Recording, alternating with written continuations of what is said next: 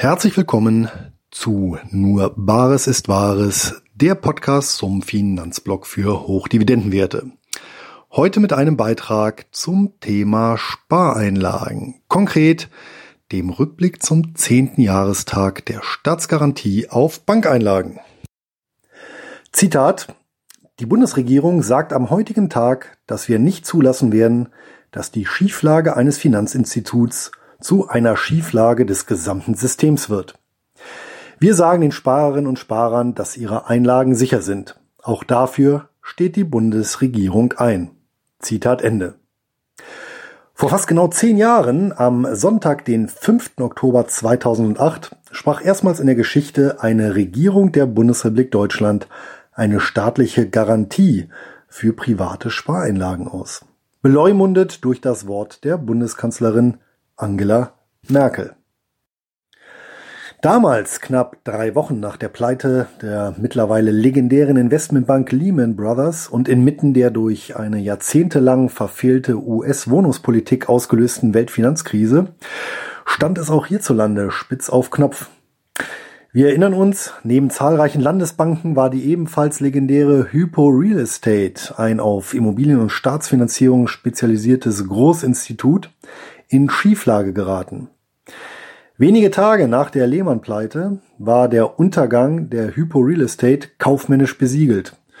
Die bundesdeutsche Bankenlandschaft musste mit Direkthilfen in zweistelliger und Staatsbürgschaften in dreistelliger Milliardenhöhe gerettet werden. Angesichts dieser Dynamik wurde selbst dem zur Lethargie neigenden Michel etwas mulmig zumute. War da nicht was in England? Richtig, das britische Pendant zur Hypo Real Estate hieß Northern Rock und wurde ziemlich genau ein Jahr zuvor von verängstigten Kunden gestürmt.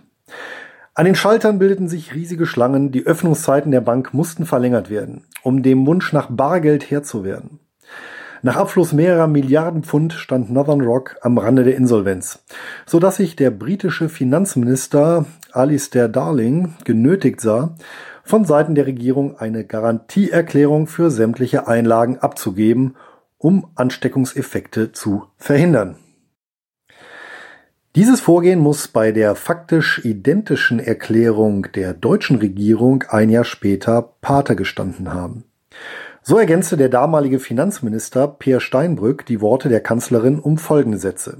Zitat ich möchte gerne unterstreichen, dass wir in der Tat in der gemeinsamen Verantwortung, die wir in der Bundesregierung fühlen, dafür Sorge tragen wollen, dass die Sparerinnen und Sparer in Deutschland nicht befürchten müssen, einen Euro ihrer Einlagen zu verlieren. Dies ist ein wichtiges Signal, damit es zu einer Beruhigung kommt und nicht zu Reaktionen, die unverhältnismäßig wären und die uns die derzeitige Krisenbewältigung bzw. Krisenprävention noch schwieriger machen würden. Zitat Ende.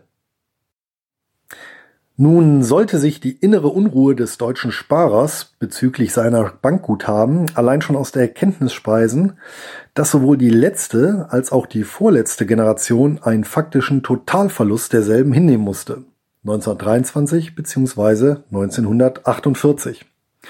Im Jahr 2008 hat die Erklärung ihre Wirkung jedoch nicht verfehlt. Doch was wenn der Garantiefall eingetreten wäre bzw. eintreten sollte. Schließlich ist die Garantiegeberin noch im Amt und versprochen ist versprochen, oder? Klären wir also zunächst einmal, über was für einen Betrag wir überhaupt sprechen. Das Bundesfinanzministerium schätzte seinerzeit die maximale Garantieleistung auf knapp 600 Milliarden Euro. Die Redaktion der Wirtschaftswoche taxierte die im Extremfall aufzubringende Summe der Privateinlagen im deutschen Bankensystem auf 1628 Milliarden Euro. Auch wenn wir uns mittlerweile an große Zahlen gewöhnt haben, angesichts der nicht ganz unerheblichen Differenz von über einer Billion Euro stellt sich schon die Frage, wer hier näher an der Wahrheit lag bzw. wo diese heute liegt. Da die Regierung nun einmal alle Einlagen zu sichern versprochen hat, sind diese nach den Regeln kaufmännischer Vorsicht auch vollumfänglich anzusetzen. Schließlich sollen die Anleger nicht einen Euro ihrer Einlagen verlieren. Folgen wir der Definition der Deutschen Bundesbank, wird als Einlage, Zitat, ein Guthaben bezeichnet, das ein Kunde auf dem Konto bei seiner Bank unterhält. Zitat Ende. Juristisch betrachtet handelt es sich hierbei um ein Darlehen des Kunden an die Bank. Je nach Art und Fälligkeit werden diese nach täglich fälligen Sichteinlagen, befristeten Einlagen, Termineinlagen und Spareinlagen unterschieden. Um für diesen Betrag einen Näherungswert zu erhalten, bietet sich der Rückgriff auf die von der Europäischen Zentralbank definierte Geldmenge M3 an. Diese umfasst alle Bankschuldverschreibungen und Einlagen mit einer vereinbarten Laufzeit von bis zu zwei Jahren, Termineinlagen sowie Einlagen mit gesetzlicher Kündigungsfrist von bis zu drei Monaten, Spareinlagen. Daneben enthält dieses Geldmengenaggregat auch den Bargeldumlauf, Sichtguthaben und Geldmarktpapiere bzw. Geldmarktfonds, welche zum Teil nur innerhalb des Bankensektors zirkulieren, sowie sogenannte Repo-Verbindlichkeiten, also Titel, die zwischen der Bundesbank und den Geschäftsbanken gehandelt werden und nicht zu den Einlagen zu zählen sind.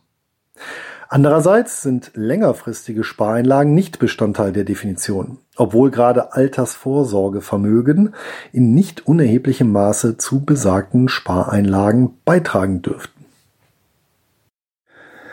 Aufgrund dieser sich ausgleichenden Elemente sowie aus Gründen der Vereinfachung und Nachprüfbarkeit stellt das Aggregat M3 einen zweckmäßigen Schätzwert für hiesige Zwecke dar. Gemäß der monatlichen Statistik der Deutschen Bundesbank betrug der deutsche Anteil an M3 im August 2008 knapp 2 Billionen Euro. Zehn Jahre später ist der Betrag auf gut 3 Billionen Euro angestiegen.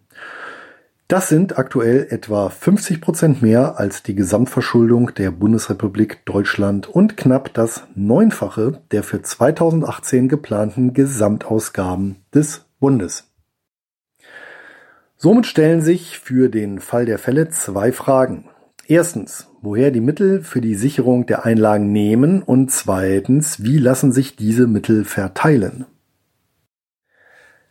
Tatsächlich ist die Antwort auf die erste Frage die einfachere von beiden. Schließlich haben sie unzählige Regierungen zuvor und weltweit durchexerziert.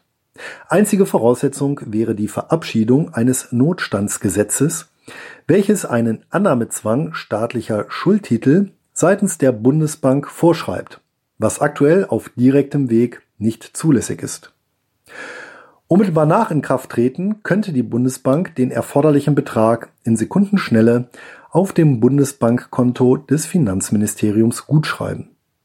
Im Gegenzug würde sie frische Schuldverschreibungen des Bundes in entsprechender Höhe erhalten so war es übrigens auch vor 1923 und 1948, weshalb das Bundesbankgesetz auch seit jeher die Unabhängigkeit der Zentralbank vorschreibt.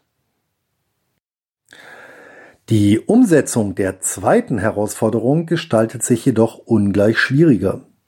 Denn eine Bankeinlage stellt per Definition eine Forderung dar. Genauer gesagt eine Forderung auf Bargeld. Nur durch Bargeld lassen sich die Verbindlichkeiten der Bank respektive die Ansprüche der Sparer befriedigen. Der Zweifel an exakt dieser Fähigkeit ist es ja, der in der Krise zum Phänomen des Bankrun führt. Siehe Northern Rock.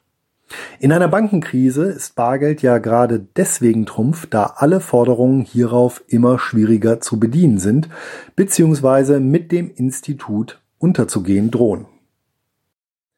Letztlich sind es genau diese Forderungen, die die Regierung nun an Bankes-Stadt erfüllen muss. Sie muss also notfalls die drei Billionen Euro Guthaben auf dem Bundesbankkonto in Bargeld umwandeln, um die Verbindlichkeiten der Geschäftsbanken begleichen zu können. Auch hierzu kann sie auf die Zentralbank als Bargelddienstleister zurückgreifen. Denn, Zitat, die Deutsche Bundesbank hat im Bargeldbereich öffentliche Aufgaben zu erfüllen, Insbesondere die reibungslose Bargeldversorgung einschließlich Notfall- und Krisenvorsorge, die Erhaltung eines guten Gebrauchszustandes umlaufender Banknoten, die Verringerung des Falschgeldrisikos sowie die zeitnahe Erkennung und Aussonderung von Falschgeld. Zitat Ende. Von den fast 17 Milliarden umlaufenden Euro-Banknoten dürften etwa 3,4 Milliarden auf die Bundesbank entfallen. Dies entspricht dem Anteil der Bundesbank am Kapital der Europäischen Zentralbank von knapp 18 Prozent, der hier zwecks Schätzung angesetzt wurde. So eine Banknote hat eine durchschnittliche Haltbarkeitszeit von sechs Monaten bis fünf Jahre. Im Schnitt dürften zwei Jahre realistisch sein, da gerade die zahlenmäßig dominierenden kleinen Stückelungen kürzere Umlaufdauern haben. Aktuell stehen für den sensiblen Bereich der Banknotenproduktion in Deutschland nur zwei Hersteller zur Verfügung. Die Bundesdruckerei in Berlin sowie die Niederlassung des Technologiekonzerns Giesecke und Devrient in Leipzig. Aktuell sind beide mit der Zusatz- sowie Ersatzproduktion der geschätzten 1,7 Milliarden Banknoten pro Jahr ausgelastet. Insbesondere der zur Fälschungssicherheit beitragende Teil des Herstellungsprozesses einschließlich der Qualitätskontrolle erweist sich dabei als besonders aufwendig. Allerdings werden auch Druckaufträge ans Ausland vergeben. Zudem wird an der Haltbarkeit der Euronoten gearbeitet. Um möglichst schnell und zusätzlich zur laufenden Ersatzproduktion drei Billionen Euro drucken zu können, ist der 500-Euro-Schein als nominal höchstwertige Note alternativlos. Zumindest bis Ende 2018. Dann soll seine Produktion eingestellt werden, um Terrorfinanzierung, Geldwäsche und Schwarzarbeit einzudämmen. Der Schein misst 160 mal 82 mm, ist 0,105 mm dick und 1,12 Gramm schwer. Der Gegenwert von drei Billionen Euro entspricht sechs Milliarden 500 Euro Scheinen. Gebunden wiegt dieses Paket 6720 Tonnen. Gestapelt erreichen die Scheine eine Höhe von 630 Kilometern. Das Entscheidende ist allerdings, dass die Produktion der 6 Milliarden Scheine gut dreieinhalb Jahre beanspruchen würde. Vorausgesetzt, die Ressourcen breiter Druckereien einschließlich Subunternehmen könnten schlagartig verdoppelt werden. Eine Ausweitung der Produktion auch auf andere Druckereien wäre natürlich denkbar. Allerdings dürfte die Herstellung, Montage und Inbetriebnahme der Spezialdruckmaschinen, die Ausbildung und Überprüfung des Fachpersonals sowie die Herstellung der entsprechenden Sicherheitsbedingungen Wochen bis Monate in Anspruch nehmen. Bliebe noch die Alternative, neue Scheine mit höheren Nominalwerten zu kreieren und aufzulegen. Motive eventuell sogar die Druckplatten selbst, könnten aus dem Fundus des Geldmuseums der Deutschen Bundesbank entnommen werden. Sie stammen aus den frühen 20er Jahren, als 30 Papierfabriken rund um die Uhr mit 30.000 Arbeitern und Abertrillionen an Reichsmark die Hyperinflation am Laufen hielten. Gegen die Berechnung könnte prinzipiell eingewendet werden, dass eine solch enorme Summe tatsächlich gar nicht fällig werden würde. Dies mag durchaus so sein.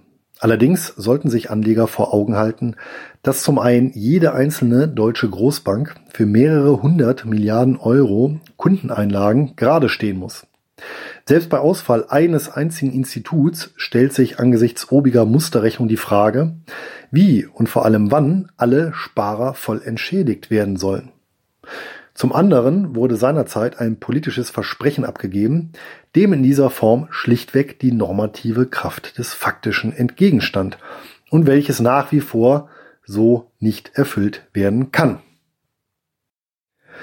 Im Oktober 2008 zeigte sich zudem auch, dass eben nicht die Notenbanken, die ihr lehrbuchmäßig zufallende Rolle des Geldgebers der letzten Zuflucht, Länder of Last Resort, ausfüllen können, sondern einzig und allein ihre regierenden Dienstherren.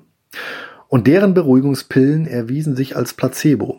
Die Symptome sollte allein der Glaube kurieren. So kommentierte denn auch das Bundesfinanzministerium das Versprechen der Kanzlerin im Nachgang wie folgt. Zitat Es ist im Grunde genommen ein politisches Signal an die Bürger, das Vertrauen nicht zu verlieren. Zitat Ende. Genau, denn schon der Kredit leitet sich aus dem lateinischen Wort credere für Glauben ab. Und wer glaubt, wird selig. Großes Politiker-Ehrenwort.